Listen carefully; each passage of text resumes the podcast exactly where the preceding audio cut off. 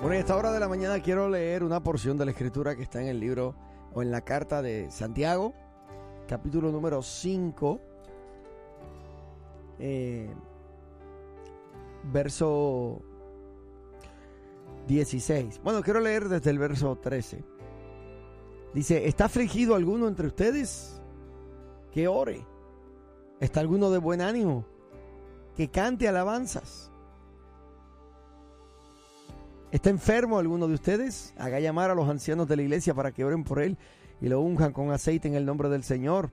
La oración de fe sanará al enfermo y el Señor lo levantará. Y si ha pecado, su pecado se le perdonará. Y el verso 16, por eso, confiésense unos a otros sus pecados y oren unos por otros para que sean sanados. La oración del justo es poderosa y eficaz. Y quiero enfocarme en esa última expresión. La oración del justo es poderosa y eficaz. En mi casa, eh, mi mamá tenía una, eh, un cuadro que decía la oración cambia las cosas.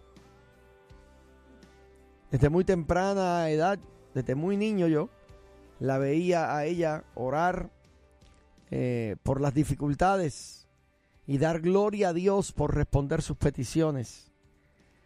Si, eh, si un ejemplo poderoso recuerdo de mi papá era la cantidad de veces en que eh, yo despertaba y salía de mi habitación y me encontraba a mi papá en la sala arrodillado orando. un recuerdo muy lindo si algo aprendí de mi papá, todavía cuando me ve, me dice, Abner, no sueltes la oración. Me pregunta como todo buen padre a su hijo, ¿estás orando? ¿Estás pidiendo al Señor? ¿Estás eh, dedicando tiempo a las rodillas? Le llama a él. Él entiende la importancia de nosotros orar. De hecho, esta es nuestra confianza como gente de Dios cualquier cosa por la que oremos que esté alineada con el plan del Padre será concedida. Y cualquier cosa que pidierais al Padre en mi nombre, Él os la dará. Y cuanto más tiempo pasemos con Él, más llegaremos a entender su perfecta voluntad y vamos a saber cómo orar por ella. La oración es como un músculo que hay que ejercitarlo. En la oración hay algunas peticiones que son eh, concedidas inmediatamente, simplemente porque nuestro Padre ama darnos buenos regalos. Ahora hay otras solicitudes que pueden requerir eh, de tiempo o de ciertos preparativos antes de que puedan realizarse. No sé si en alguna ocasión has elevado una petición al trono de la gracia y sientes que la respuesta no llega.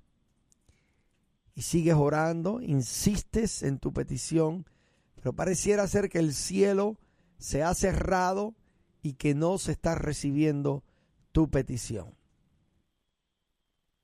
Nosotros eh, necesitamos entender la importancia de eh, perseverar con paciencia recordando que la oración mínimo, si no cambia la cosa, me cambia a mí. Algo siempre va a lograr la oración en nosotros. Nos ayuda a entender la voluntad del Padre. Puedes hallarte pidiendo, orando por algo que no es el deseo del corazón de Dios para con tu vida y a través de la oración puedes ser conformado a la perfecta voluntad de Él. Te lo digo por experiencia. Yo me he visto orando por eh, cosas que deseo y según voy orando y según voy pidiendo, mi oración va cambiando y se va redireccionando. ¿Por qué?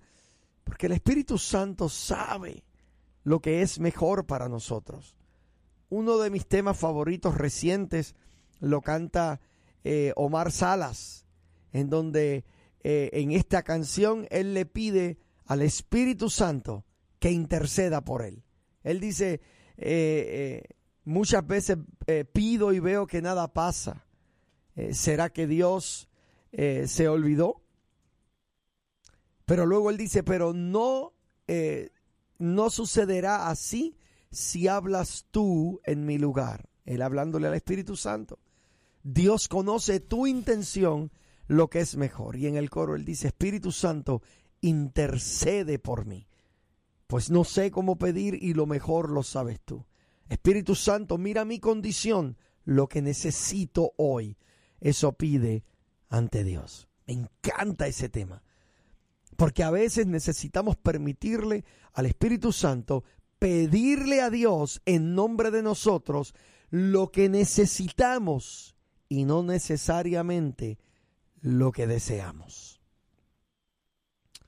Cualquiera que sea la respuesta o el momento del Señor, debemos confiar en que Él tiene reservado lo mejor para cada uno de sus hijos.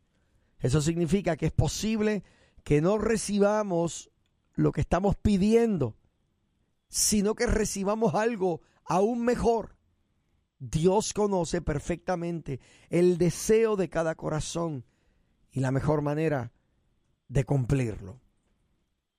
Él conoce, Él sabe. De hecho, en una ocasión alguien me preguntaba, bueno, ¿y si ya Dios conoce, para qué le pido? Bueno, porque a pesar de que Él conoce y Él sabe, tú estás adorando a Dios cuando le estás pidiendo.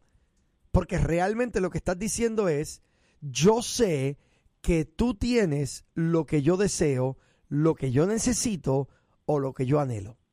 O sea que es una oración de adoración, porque le estás diciendo, tú tienes el poder para hacerlo. Yo confío en que tú puedes hacer eh, cumplir esta mi petición. Mi hermano, la oración es nuestra herramienta más poderosa para dar forma al mundo que nos rodea. Lo bueno de la oración es que siempre está disponible. Y a medida que dedicamos atención, tiempo, perseverancia a la conversación con nuestro Padre, no encontramos límite a lo que Él puede lograr en nuestros corazones, a lo que Él puede lograr en nuestras circunstancias. El problema que yo veo hoy en día es que parece ser que la oración es una especie en peligro de extinción. Yo tengo una pregunta importante para ti en esta mañana. ¿Cuándo fue la última vez que fuiste de rodillas ante el Señor a pedirle en lo secreto, a adorarle en la tranquilidad de tu habitación, en el secreto, en tu lugar donde te, desenvuelves?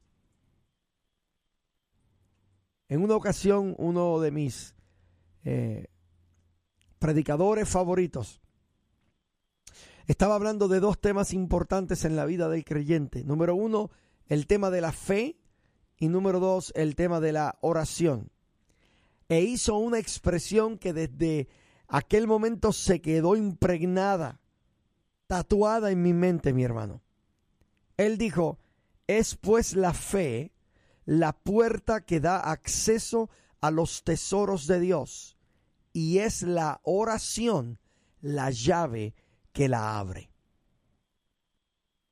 Llévate esa expresión contigo en esta mañana.